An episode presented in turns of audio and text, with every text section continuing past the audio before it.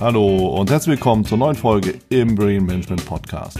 Ich bin Wieland Alt und ich habe dir für diese Folge die Praxisimpulse aus meinem Gespräch mit Christoph Teile mitgebracht. Worauf du bei Emotionen in Führung und Management achten musst, das lege ich dir hier nochmal nahe. Ja, was wäre der Mensch ohne seine Emotionen? Ja, was wären wir? Ohne Emotion. Ich habe mir das Gespräch mit dem Christoph Teile nochmal wirklich intensiv durch den Kopf gehen lassen und offen gesagt, also es hat einiges in mir nochmal an Fragen ausgelöst, beziehungsweise auch an Antworten geliefert.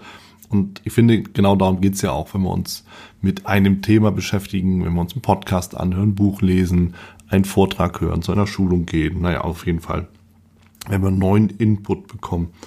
Und ich fand es nochmal ganz spannend, dass, dass äh, Christoph im Endeffekt eine Sache nochmal ganz deutlich gemacht hat, die uns idealerweise natürlich schon auch irgendwie immer bewusst oder bekannt ist, nämlich dass Entscheidungen durch Emotionen getroffen sind. Wir hatten ja so scherzhaft über das Auto gesprochen oder ne, der Autokauf. Und tatsächlich, es ist schon so, also wenn du mal auch auf dich selber achtest, kaufst du wirklich aus einem Bedarf heraus, wenn ich jetzt diese Hose nicht habe, bin ich nackt. oder kaufst du die Hose, weil du irgendwie geil findest. Und äh, wo du sagst, das ist eigentlich genau die Hose, da fühle ich mich gut drin, die sitzt gut, gibt mir ein gutes Gefühl, zack und schon hast du eine Emotion, die dich zu einem Kauf verleitet. Und das ist es, was ja letzten Endes immer das ist, was uns zu einer, ja, zu einer Entscheidung auch bringt. Und deshalb fand ich das schon mal ganz spannend in dem Kontext.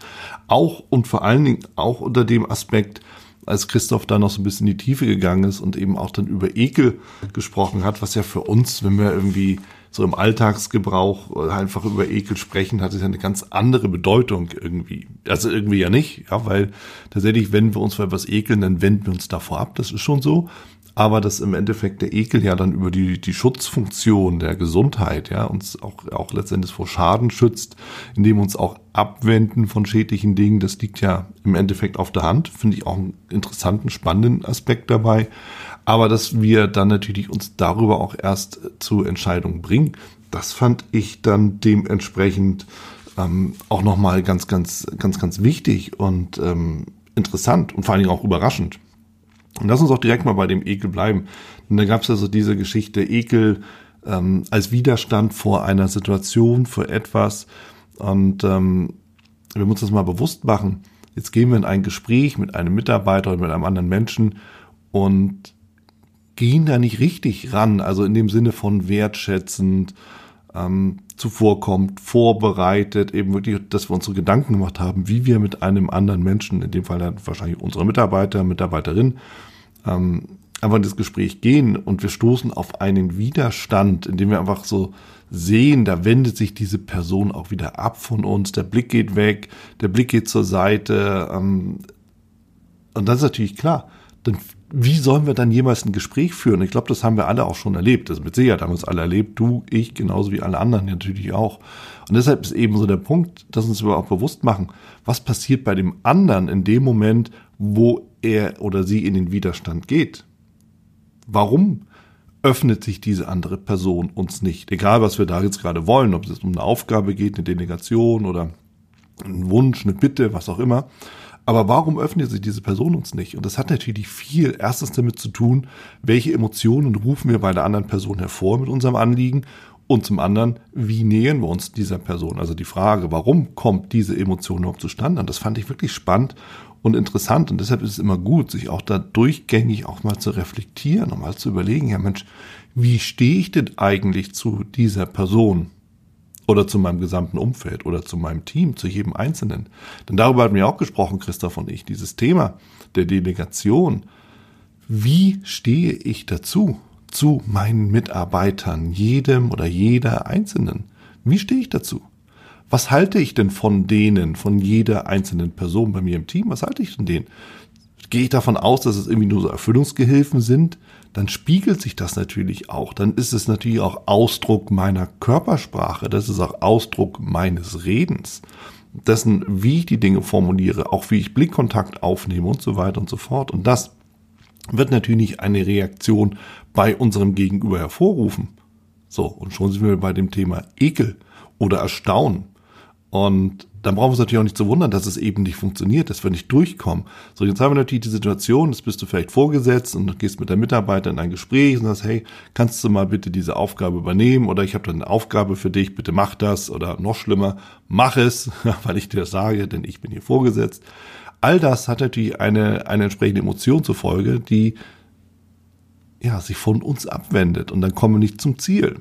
Und wie reagieren wir? Natürlich noch unwirscher. Natürlich geht es dann noch schärfer ran, noch mehr zur Sache und somit eskaliert so, so eine Situation ja auch. Nur die Frage ist, warum? Weil wir mit der falschen Einstellung, mit dem falschen Mindset, mit der falschen Meinung, mit der falschen Idee, mit der falschen Herangehensweise in die Situation gegangen sind. So, jetzt ist natürlich die Frage, an wem liegt es also? An uns selbst oder am Mitarbeiter? Zack. Und schon können wir es wieder an die eigene Nase fassen, oder? So, und deshalb ist es für uns immer wieder wichtig, für jeden Einzelnen, für dich genauso wie für mich oder auch natürlich die Kollegen, Kolleginnen, sich selbst immer wieder hin zu hinterfragen, bewusst zu machen, wie stehe ich eigentlich zu den Leuten, welche Einstellung habe ich da? Denn diese Einstellung wird sich immer und immer und immer wieder verraten. So, und da liegt im Endeffekt auch der Schlüssel.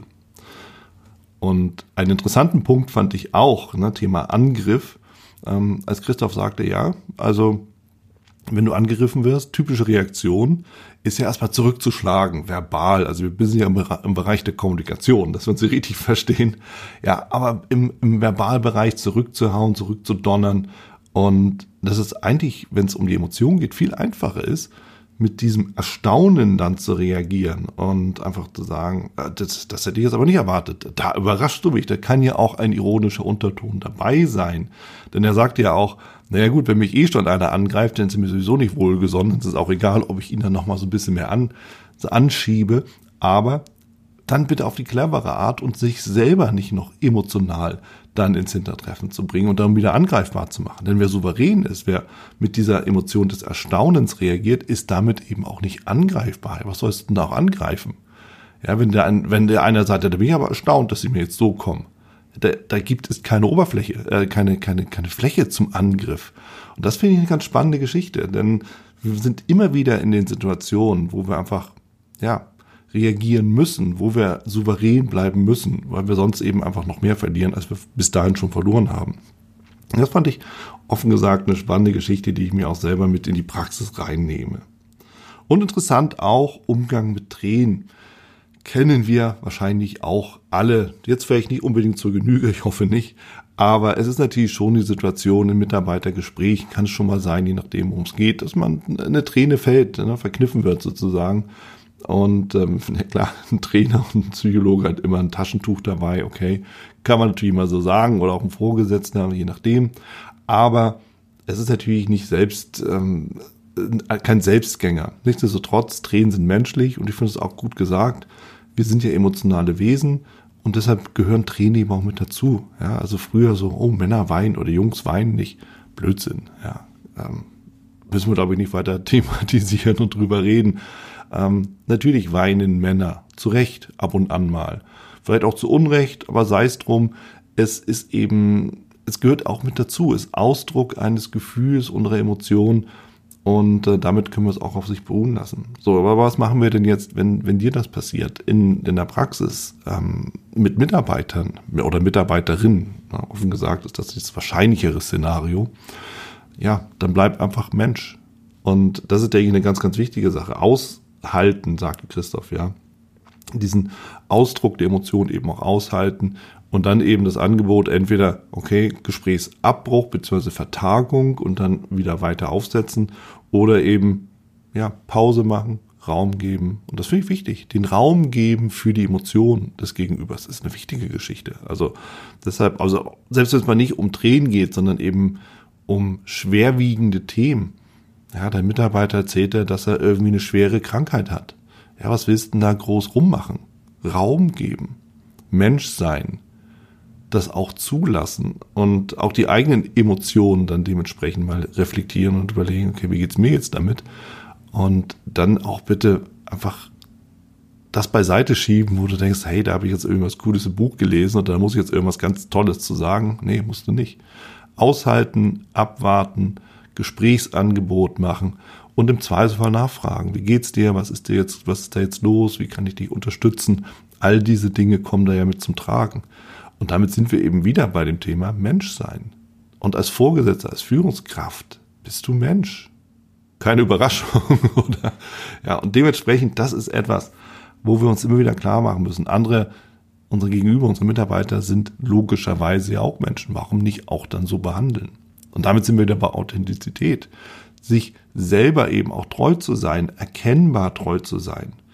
Dass auch die andere Person uns auch in unseren Emotionen sehen kann, unsere Emotionen nachvollziehen kann und auch wir zu den Emotionen stehen. Ich finde, das ist ein ganz, ganz wesentlicher, wichtiger Sprung dass wir eben nicht mehr so tun, als ob wir jetzt die ganz coolen wären, sondern wenn es eben mal wirklich blöd ist, dann ist es halt blöd, dann können wir das auch rausdrücken, bitte im Rahmen, ja, jetzt steht nicht völlig ausflippen. Aber wenn wir eben eine etwas betrübliche Emotion haben, dann können wir auch dazu stehen. Das ist dann eben einfach so. Denn alles andere, offen gesagt, wird uns auch keiner abkaufen. Dementsprechend auch das nochmal.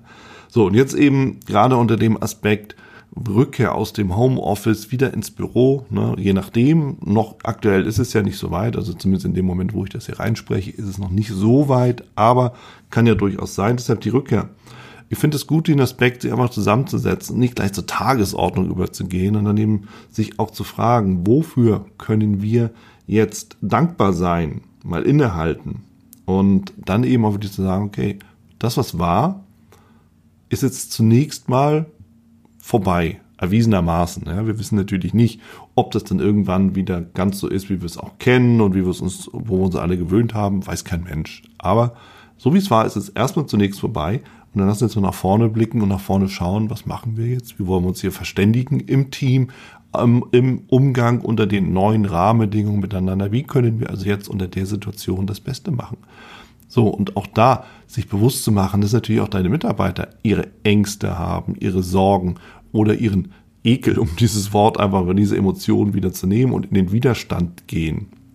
Ja, und deine Aufgabe in der Führung ist es dann natürlich auch, genau das aufzunehmen, aufzugreifen und im Endeffekt hier die Führung auch zu übernehmen. Denn dafür bist du ja auch letztendlich bezahlt. Das ist auch der Job, um einfach hier das Team zu führen, die Dinge aufzunehmen und eben auch gemeinsam dahin zu gehen und nach, nach vorne zu blicken, wo ihr auch hin wollt, nämlich auch da, nach vorne in die Zukunft. Und damit können wir auch hier diese Praxisimpulse wieder beenden. Ich wünsche dir alles Gute und äh, eine sehr, sehr spannende Umsetzung, also sehr erfolgreiche Umsetzung, logischerweise. Das war's auch schon hier mit dieser Folge im Brilliant Management Podcast. Wenn dich das Thema Leadership und Management weiterhin interessiert, dann sichere dir auch meine Leadership Impulse und mein E-Book zu den fünf Tipps für eine brillante Führungskultur. Link dazu zur Anmeldung findest du in den Show Notes. Wer dich unterstützen kann rund um das Thema Leadership und Management, dann komm gerne mit deiner Anfrage auf mich zu. Die Adresse findest du ebenfalls in den Show Notes oder unter www.brillegers.com.